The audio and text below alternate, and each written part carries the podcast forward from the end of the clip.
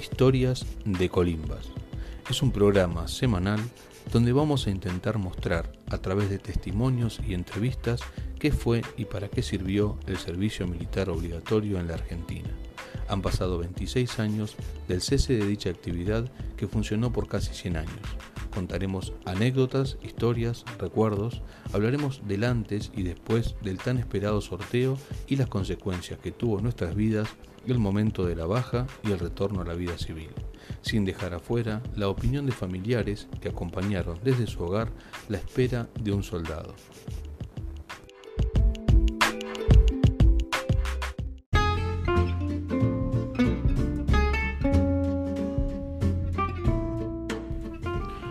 Hola, ¿qué tal?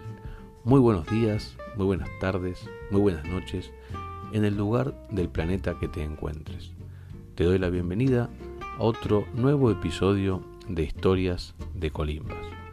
En esta oportunidad va a ser un episodio especial, dado que voy a tratar de explicar motivos por el cual el jueves pasado no hubo episodio. Le puse de título a este episodio mm, de bueyes perdidos y yeguas encontradas, como para poder hablar, hablar un poco de todo. Quizás lo importante de tratar de no justificar, sino de, contar un poco la vida misma, ¿no? Muchas veces uno se, se proyecta a ciertas cosas, la vida a veces da giros inesperados y, y resulta que a veces los tiempos cuestan mucho manejarlos y controlarlos. A veces las prioridades, a veces las urgencias, a veces lo importante.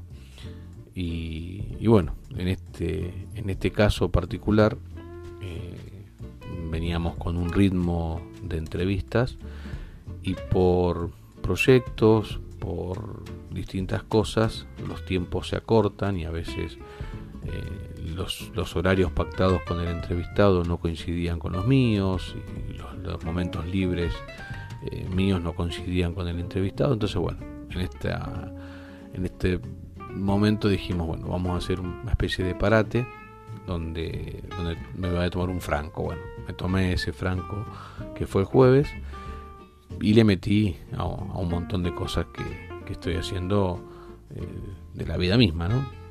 O sea, Historias de Colimba para mí es muy importante porque fue, fue eso que quise hacer durante mucho tiempo y contactarme con gente, pero bueno, no es un trabajo donde uno cumple horario y, no es redituable, sino que es una, un hobby, una pasión, algo que a uno le gusta.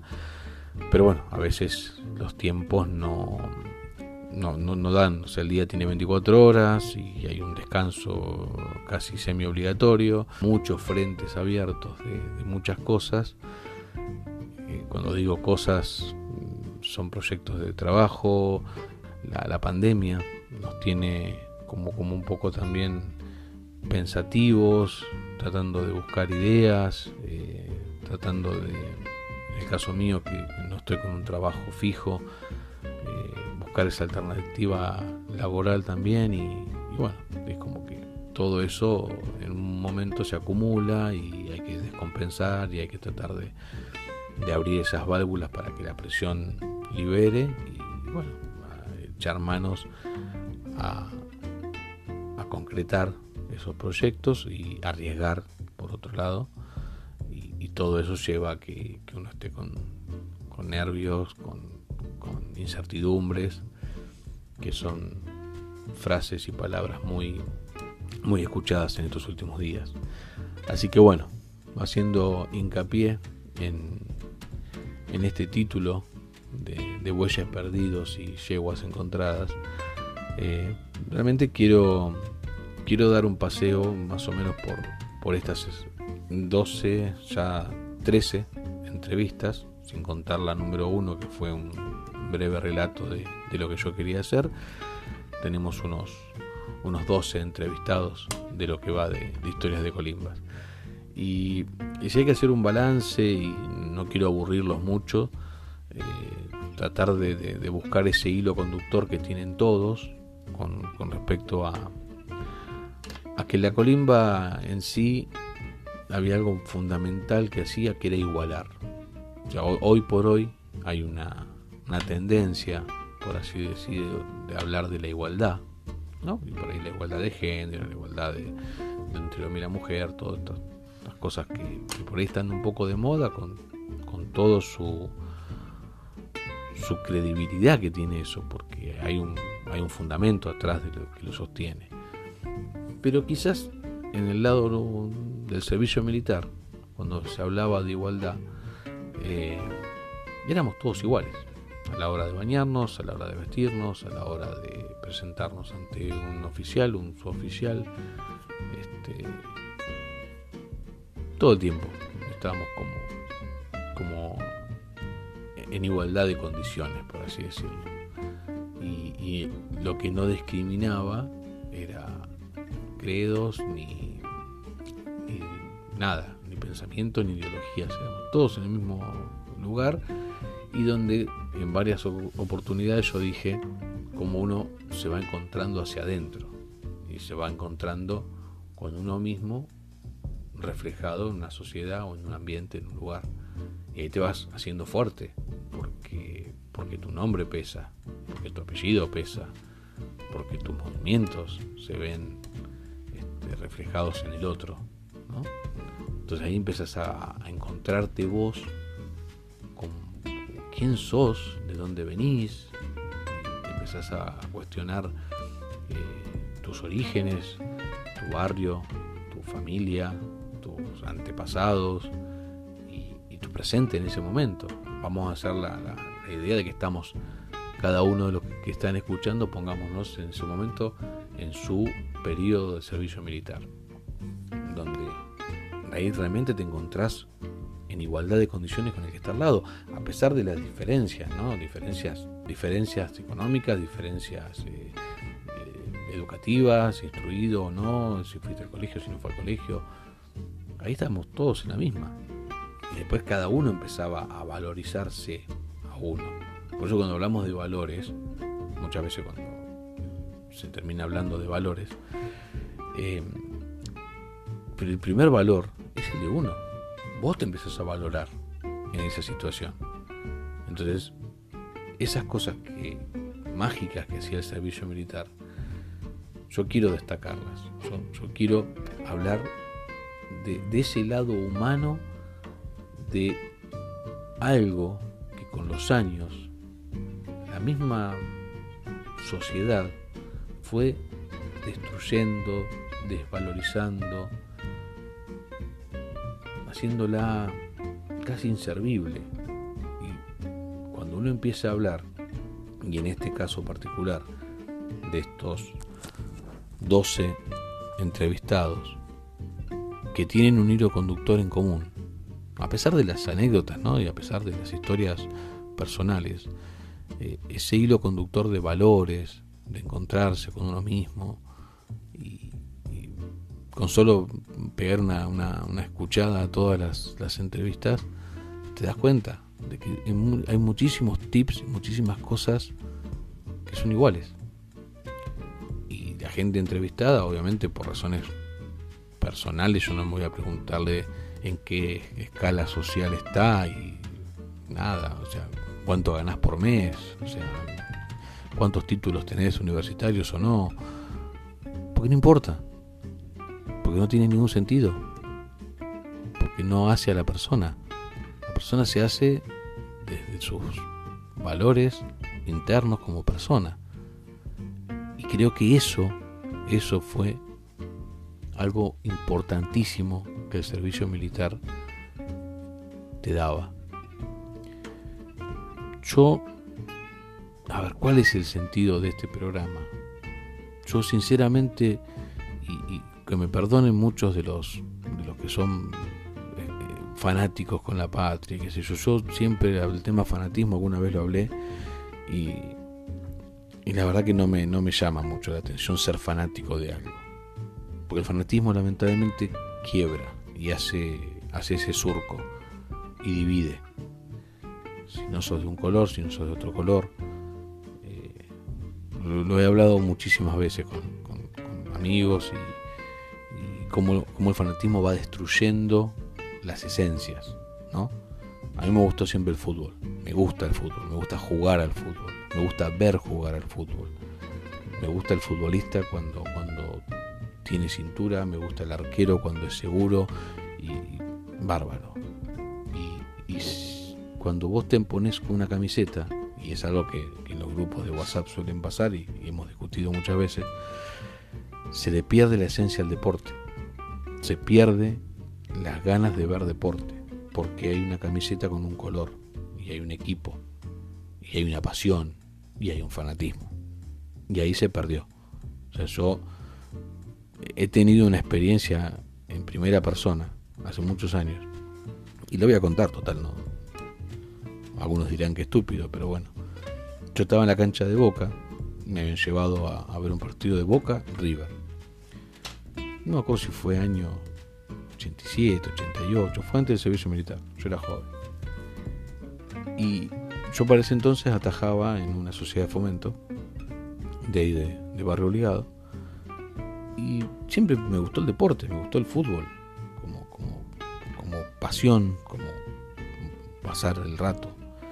Y, y recuerdo ver que River, no me puedo acordar qué jugador fue, tendría que hacer mucha memoria, estoy medio grande ya para eso pero una jugada medio del campo, pases, precisión de, esto, cintura, amague, un gol lo metió River, impresionante, impresionante el gol.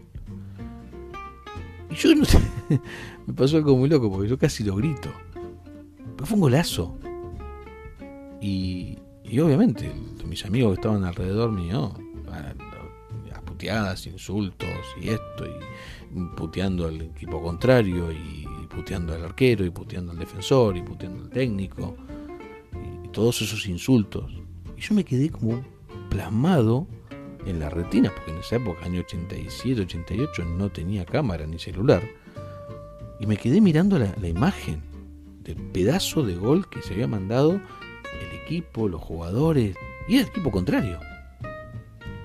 Pero yo hasta el día de hoy, treinta y pico de años después, me acuerdo de esa imagen, me acuerdo de la sensación de disfrutar ver fútbol. Y mucha gente me dice, eso es un estúpido. mucha gente me dice, pero no. Y eso marca, y, nadie disfruta la esencia de las cosas. Y es lo que nosotros, volviendo a historias de Colimba y volviendo al servicio militar, nos pasa con ese esa huella que divide los que piensan que el servicio militar fue algo malo y los que estuvimos adentro y sabemos que fue algo excelente, que fue algo muy bueno, sabiendo que hay muchachos que por ahí no la pasaron bien, sabiendo hoy por hoy que, hay muchos chicos que nos cuesta encontrar, que nos cuesta tener un diálogo porque la han pasado realmente mal y, no es que yo los dejo de lado, tengo muchas ganas de entrevistar a esos muchachos que no la pasaron bien y que lo cuenten y que, cuenten sus experiencias para, para realmente ver, a ver, si no fue algo que la pasé mal, pero sí, la pasé mal por esto, por aquello, por otro, pero yo estoy tratando de, a ver, no, no quiero enroscarme mucho, pero pero sí como hablo del, fútbol y hablo a veces en política y hablo a veces en religión, esos extremos fanáticos que, que, a veces comandan todo y hasta a veces manipulan mucho hacen perder una esencia, hacen perder una esencia de algo. Las ciencias políticas, bien, bien utilizadas, son excelentes, porque uno, uno como ciudadano, hace política desde el día que vos te leo. O sea, cuando vos empezás a formar parte de una sociedad, estás haciendo política. La política se hace en todo momento. Vos políticamente vas a ir a buscar trabajo, vos te relacionás con la gente políticamente. Es una palabra que hay, que buscar el, significado y entenderlo. Quizás yo no sea la persona adecuada para, para hablar desde un lado académico, eh, ni ahí. Pero uno hace política. La religión, otro tema. Otro tema tan jodido y tan complicado y, y que están siempre... Pero se pierde la esencia está todo tan enroscado en un fanatismo que si no miras de un lado, si no miras del otro, o si tomas coca o si tomas Pepsi, ¿sí? Se, entiende el concepto si sos de Boca, si sos de River. Es muy, muy complicado cuando el fanatismo maneja.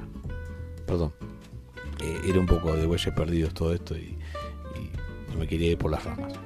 Pero el punto, punto de, historias de Colimba es tratar de entender eso.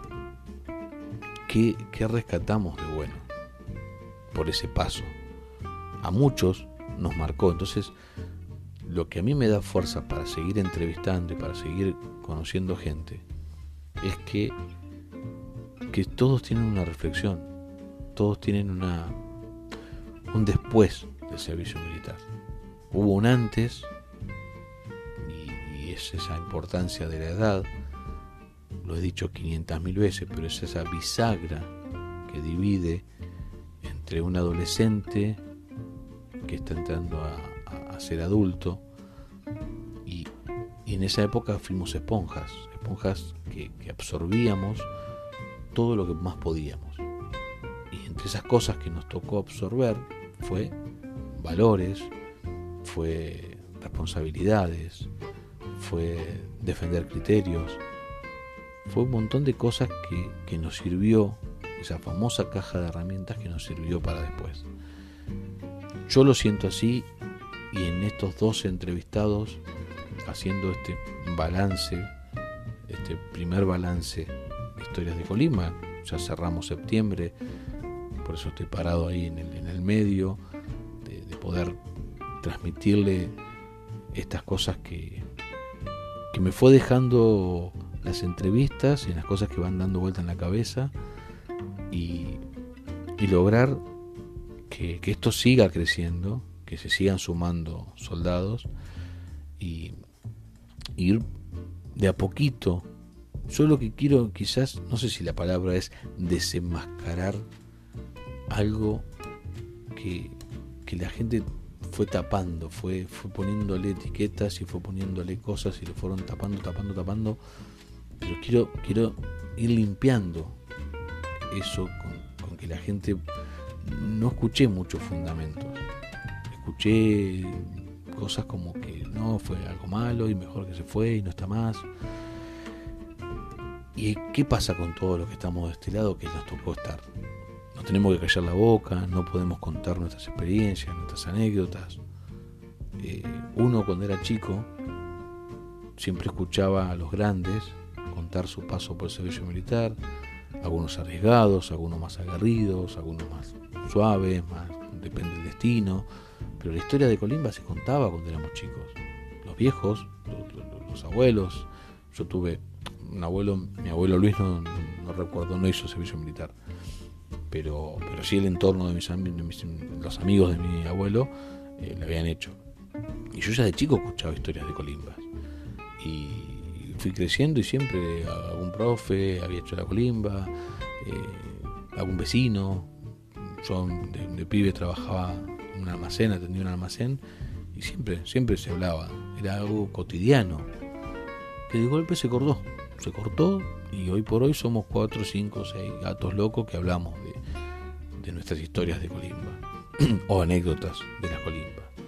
Y nos pasa que la gente no entiende nada.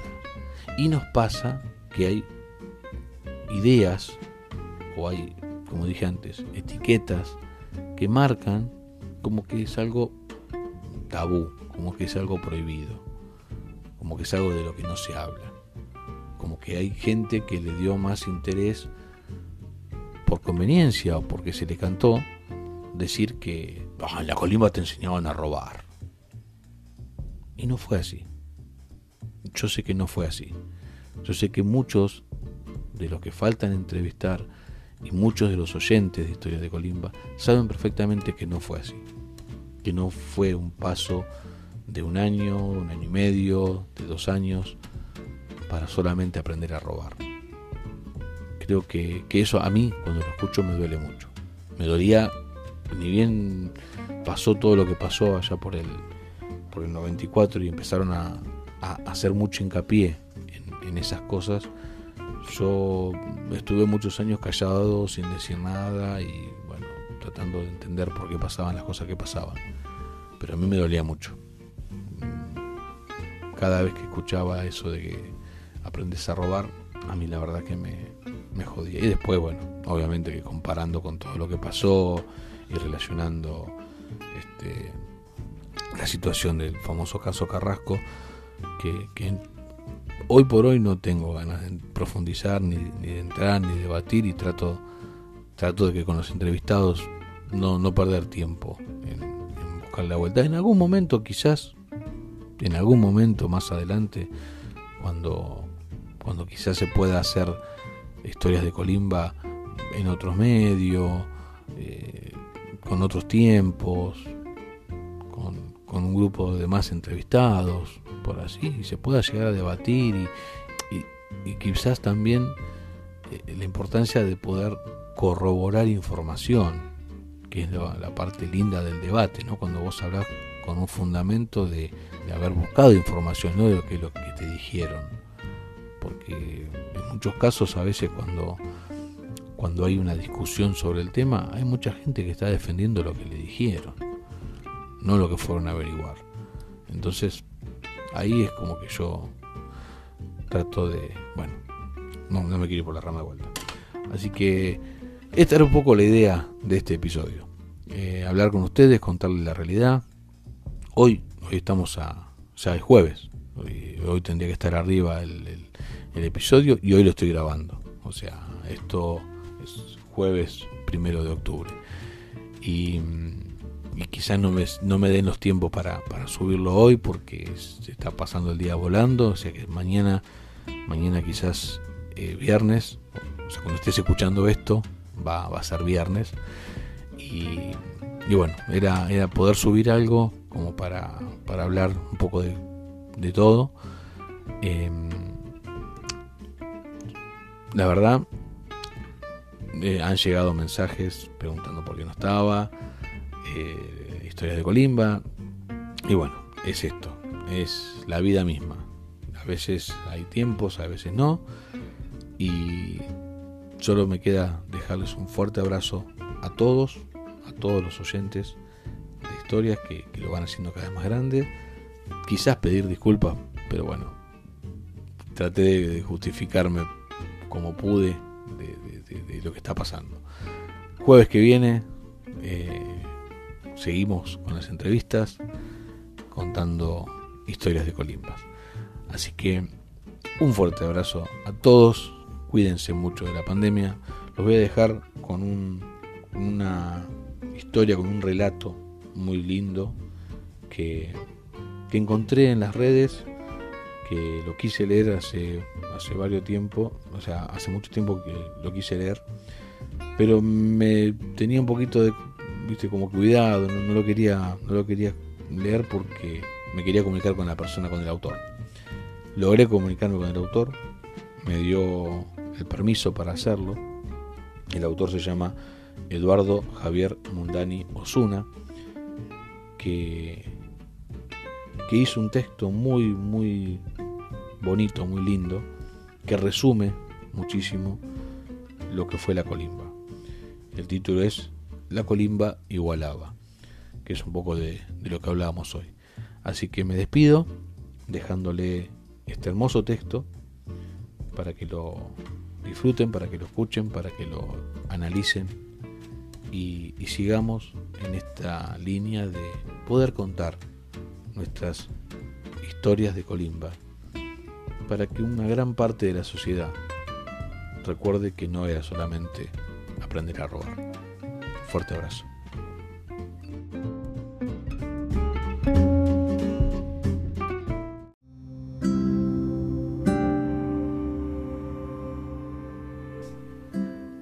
Antes de comenzar a leerles el relato del camarada eh, quiero mandarles un saludo muy especial a dos camaradas.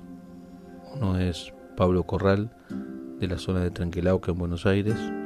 El otro es Marcelo Castro, de Comodoro Rivadavia, provincia de Chubut, que mm, hace muy poco tiempo Pablo perdió a su papá y Marcelo a su mamá. Así que mandarle las condolencias y estar acá, presente para lo que precisen. Y es una forma de, apoyar a, a ese compañero con el cual se han vivido muchas experiencias.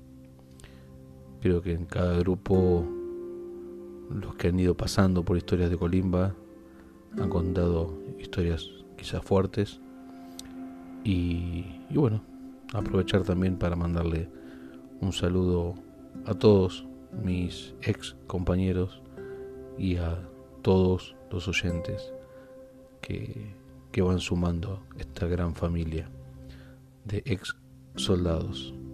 Como me dijo una vez uno, una vez soldado, soldado toda la vida. Fuerte abrazo para todos.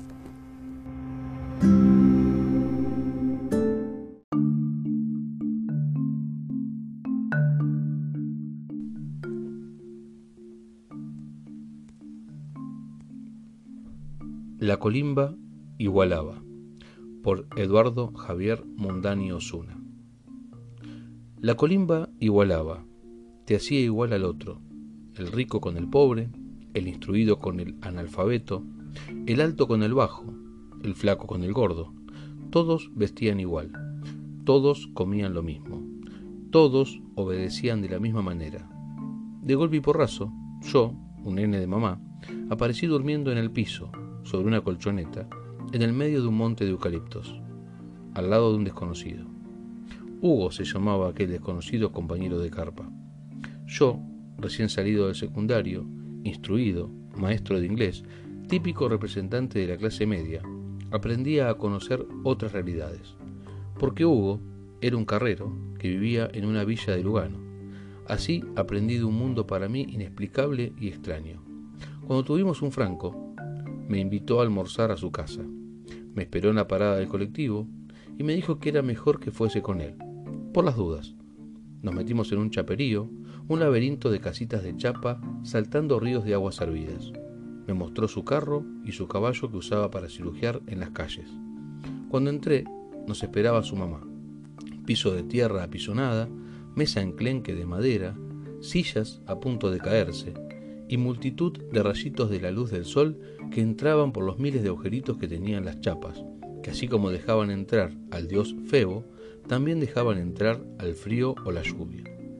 Todo el día pasé en la casa de mi compañero de Colimba en el medio de una villa de Lugano conociendo otro mundo a media hora de mi casa. Eso hacía la colimba. Igualaba. Allí no había diferencias. Siempre recuerdo a Bustos, un hachero llegado del medio del monte chaqueño. No sabía usar el cepillo de dientes. Obviamente, le enseñamos. Y le enseñamos también a lo lindo que era bañarse con agua caliente todos los días. El servicio militar obligatorio fue una ley nacional impuesta ya por 1898 que sirvió para forjar la identidad de argentina. Sirvió para poder tener una idea de la realidad social de la juventud argentina, porque con la revisación médica precolimba se podía conocer la realidad sanitaria de gran parte de la población. La colimba fue la primera escuela para muchos, porque allí también se enseñó a leer a miles, se enseñaba respeto, subordinación, escala de valores, te enseñaba a valorar a tu casa y a tu familia se enseñaba civismo, se enseñaba respeto y amor por los símbolos patrios, y también, por añadidura, a ser un soldado preparado para la guerra. Si te mandaban un cuerpo a tierra, seguramente te salvaría en el medio de una batalla. Si pasabas hambre, también la tendrías en la primera línea de combate. Acepto críticas de aquel que haya sido Colimba, aquel que hable por boca de ganso de lo que le contó otro, ni cabida.